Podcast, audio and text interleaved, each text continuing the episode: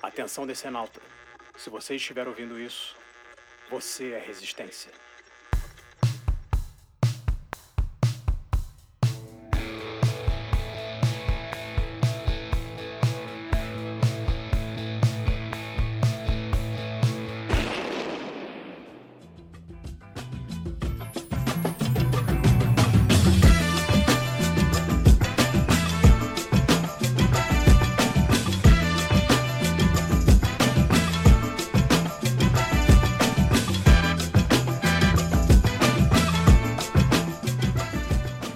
Alô Brasil, aumenta o som, aumenta o som. Aumenta, aumenta, vai subindo, vai subindo. Seja bem-vindo, meu glorioso decenalta desse multiverso campeão de audiência que é a DC Comics. Eu sou o Renato e você está sintonizadinho aqui no podcast da atualizadíssima Resistência DC. Já de início eu peço para que você entre aí no seu Instagram, no seu Twitter, suas redes sociais belíssimas. Você vai lá procurar por arroba Resistência DC, vai seguir nossa página, vai mandar um, um direct elogiando ou mandando uma sugestão ou mandando também aquela cornetada gloriosa que vocês gostam e que eu leio todas e respondo todas também. Tell me.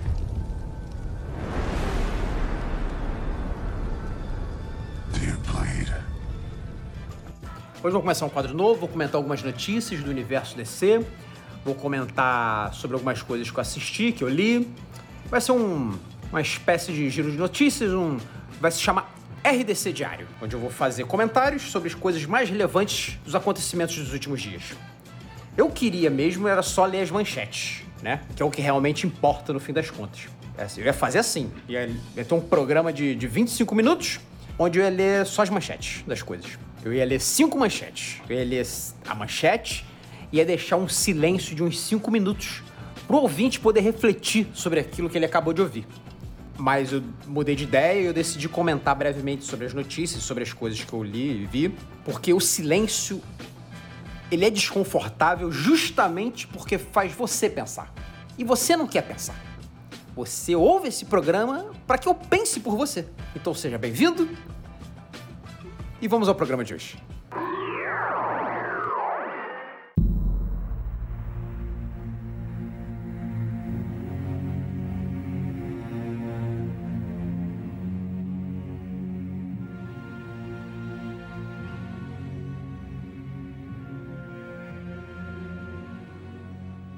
Então vamos ao primeiro assunto da pauta, que é o Batman Animated Series. É, a notícia, como é que é a notícia? Lê a notícia aí. Kevin Smith informou que a HBO Max está interessada em voltar ao universo de Batman Animated Series. Então, tá aí o Kevin Smith, né? Esse fanfarrão, tá sempre envolvido nas coisas da DC.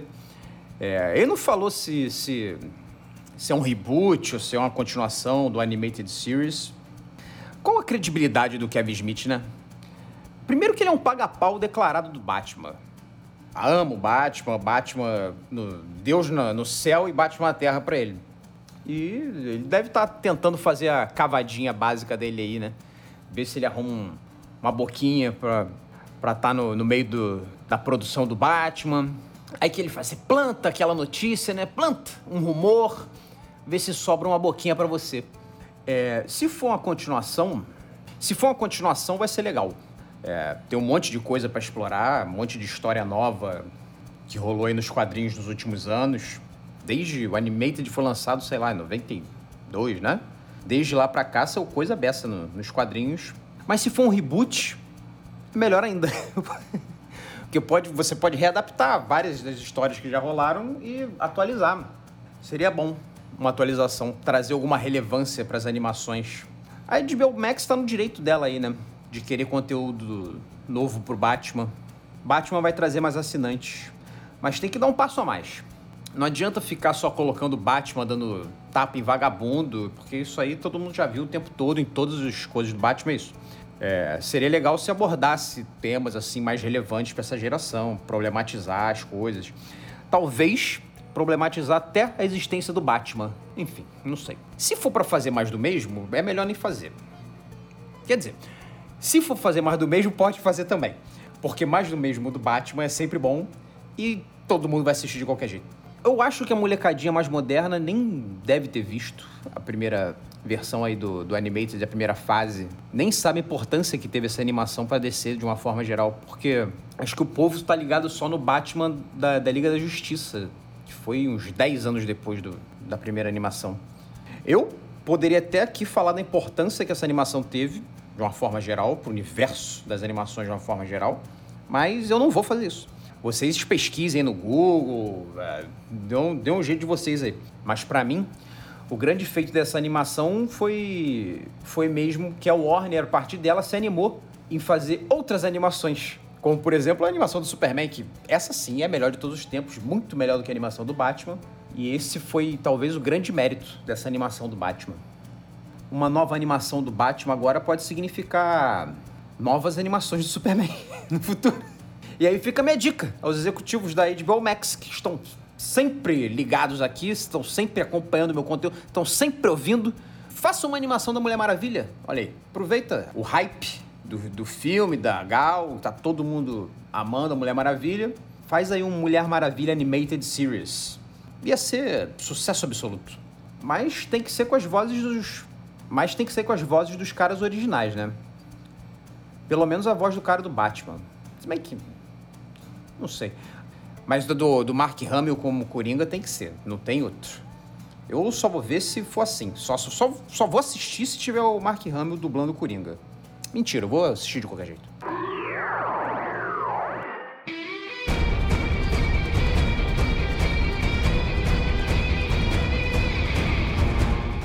O assunto agora é o boicote à Mulher Maravilha 1984. O crítico Kyle Smith escreveu no Twitter a seguinte frase: Nós conseguimos, caras.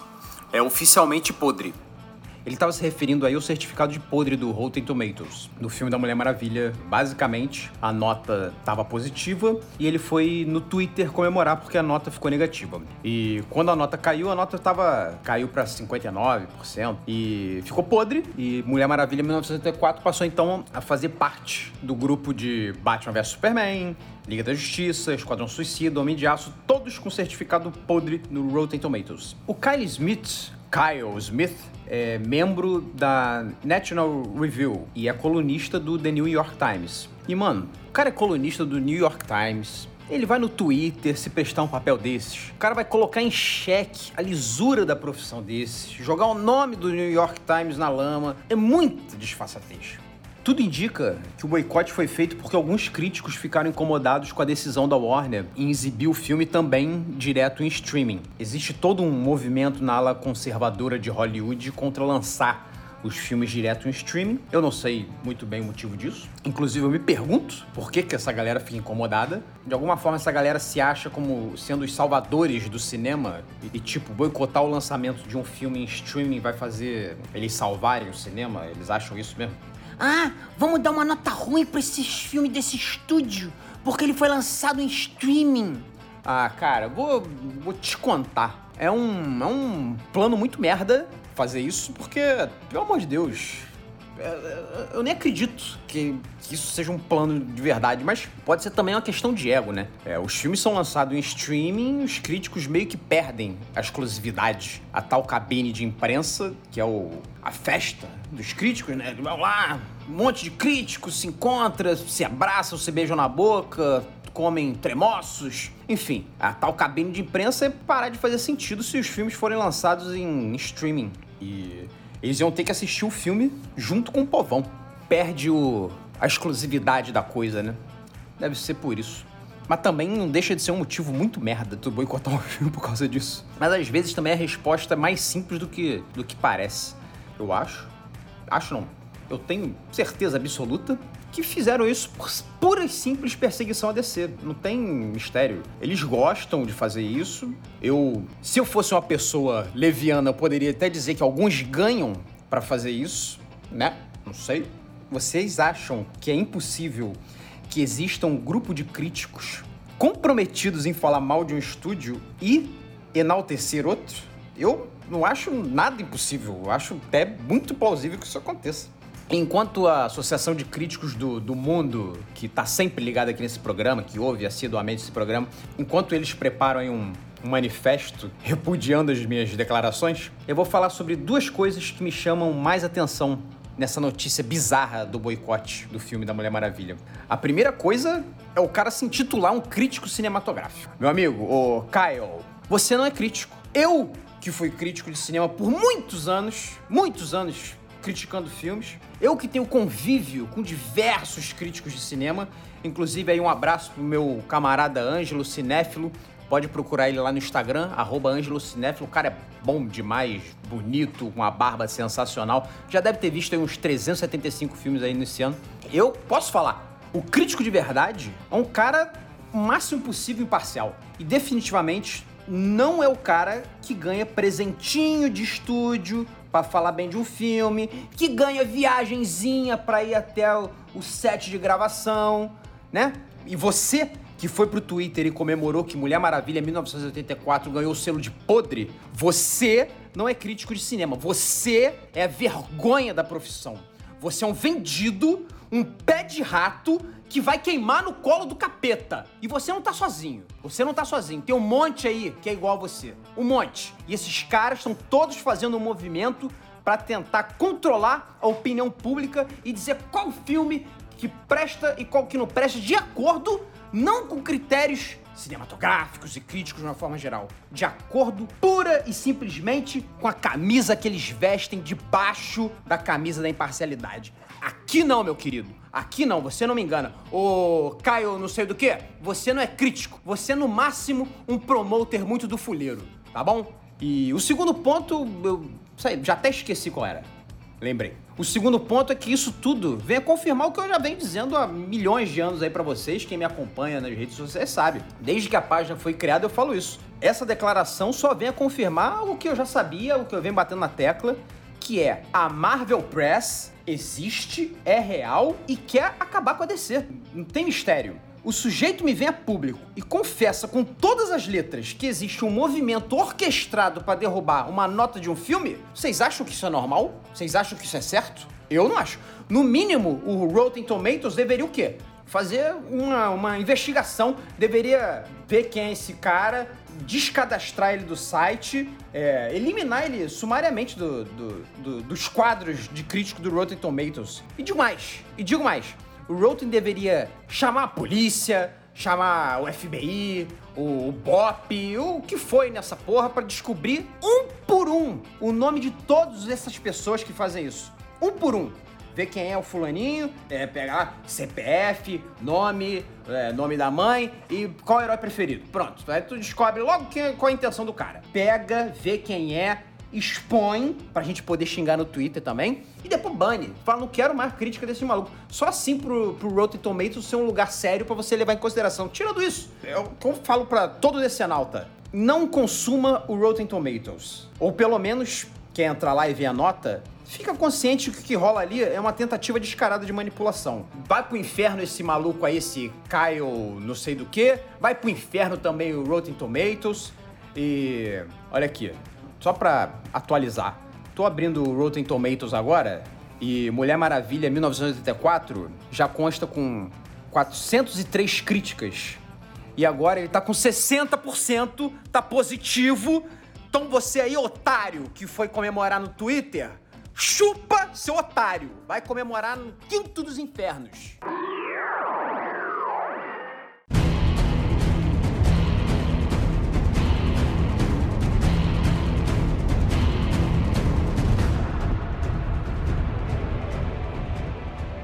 Próximo assunto agora eu vou falar brevemente sobre o Mulher Maravilha é, do Estágio Futuro, nova linha de HQs aí da DC. Já foi lançada já tem um tempo, estou sempre em cima da, das atualidades, sempre em cima com um mês de atraso.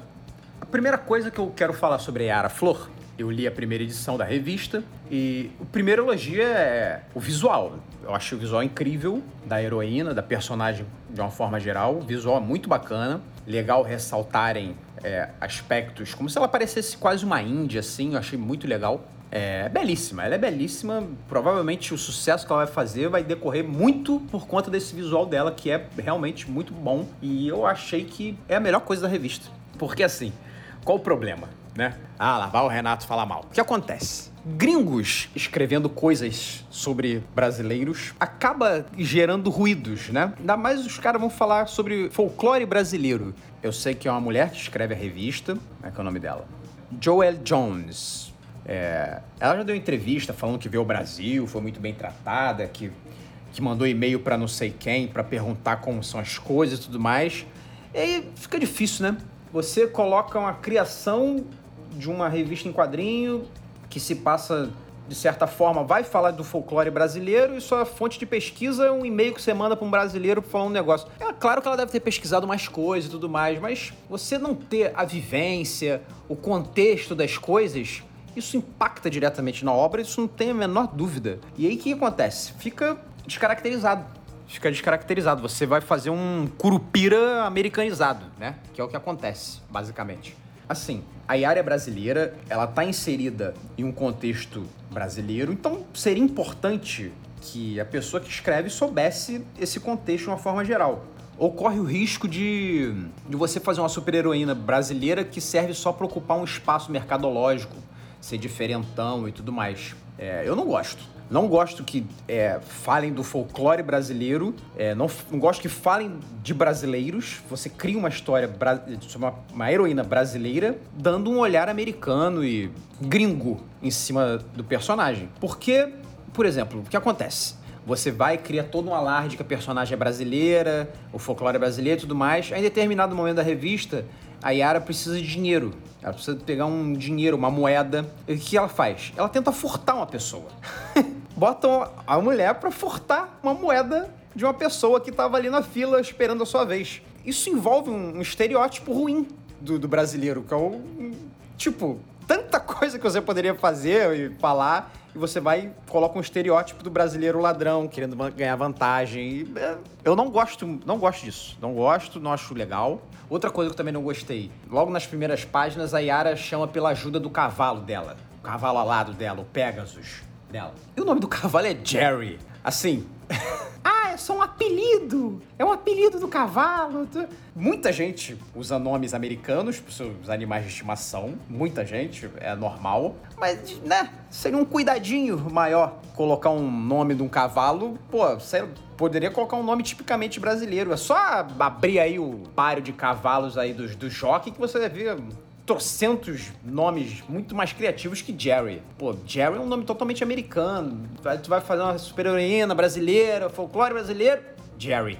Enfim, tô sendo chato, eu confesso, é... mas é meio isso sim. Eu mas também posso ter entrado na conversinha, né? Acreditei na embalagem. Fui achando que ia ser uma Mulher Maravilha mais brasileira, realmente, né? Mas é uma Mulher Maravilha com a visão gringa do que seria uma Mulher Maravilha brasileira. Sei, achei esquisito. Então, por exemplo, o folclore brasileiro que ia ser alar é, foi alardeado, né, como mote da, da coisa toda, eu não vi esse folclore brasileiro todo na primeira edição. Hum, sinceramente. Faz uma menção ali a Tupã, aparece uma sidekick que é a Caipora, que é legal, mas é uma sidekick. E tem uma citação contra uma luta do Boitatá e só. Tem aí três citações, ou folclore, sei, quem tiver contado mais aí, tiver lembrado, fala. De resto, eu achei muito mais citação à mitologia grega do que, do que a própria mitologia tupiniquim.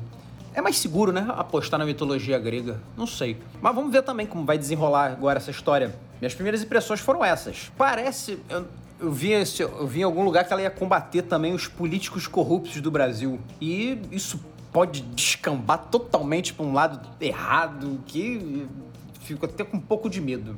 Mas vamos aguardar para ver como desenrola isso.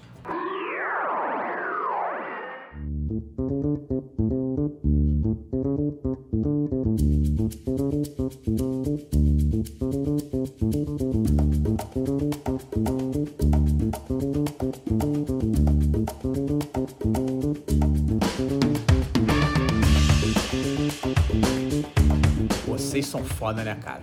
Vocês vocês ficaram me atormentando dias e mais dias, me enchendo a sacola. Fala de WandaVision!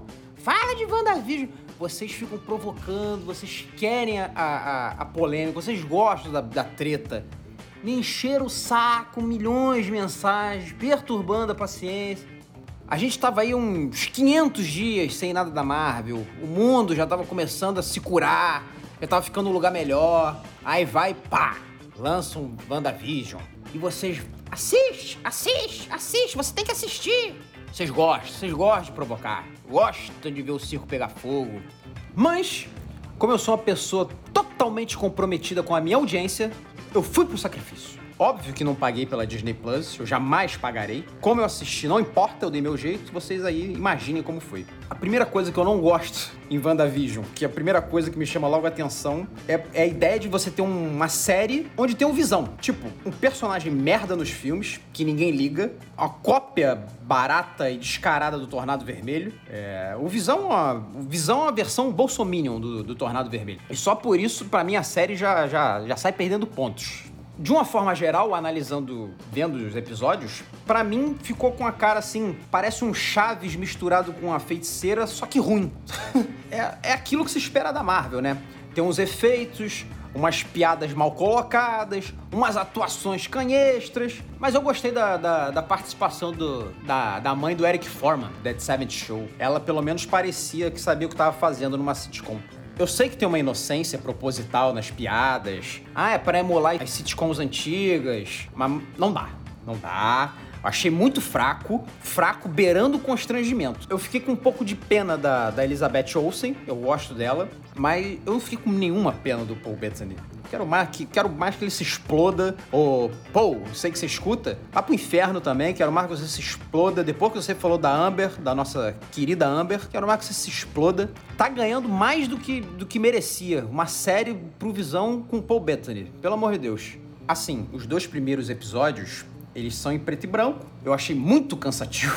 Muito cansativo. Aí depois começa a colorir os trecos e tal, e acho que o terceiro episódio deu uma melhorada por isso. Não- Mas não foi só por ser em preto e branco, né? Que é assim, eles querem criar um ar de mistério pra série. Então você não sabe exatamente o que tá acontecendo, e esse ar de mistério é pra justificar você consiga manter algum interesse pela série, porque ele só coloca os personagens principais em situações ridículas, força aquele humorzinho é, que é bem pueril no começo, bem baixo da crítica. Eu sei que é proposital, mas é não funciona pra mim, é bem ruim. E que eles fazem? Nos últimos segundos eles colocam aquela ceninha surpresa, pá. eles fazem o cliffhanger. Assim, o cliffhanger sozinho é até legal. O problema é todo o resto.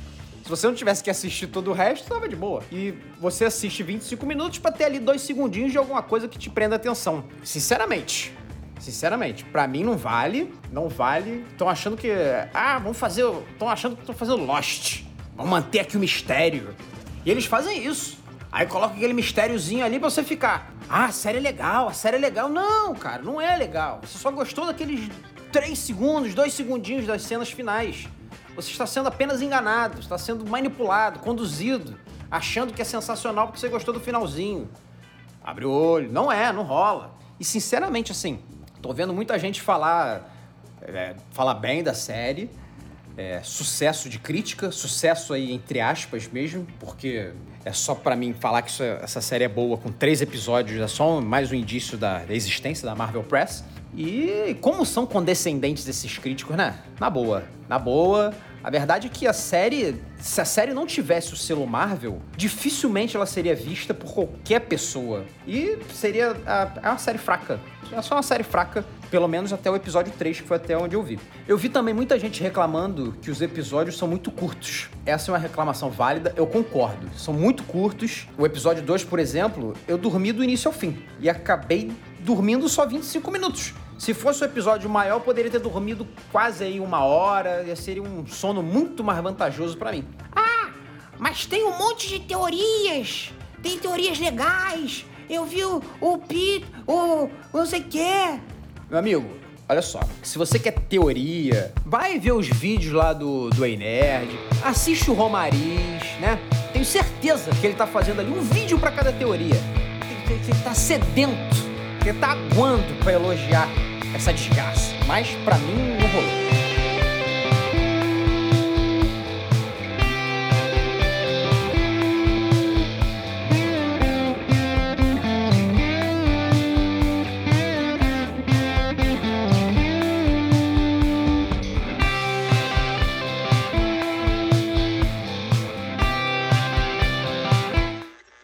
Atenção, Decenalta.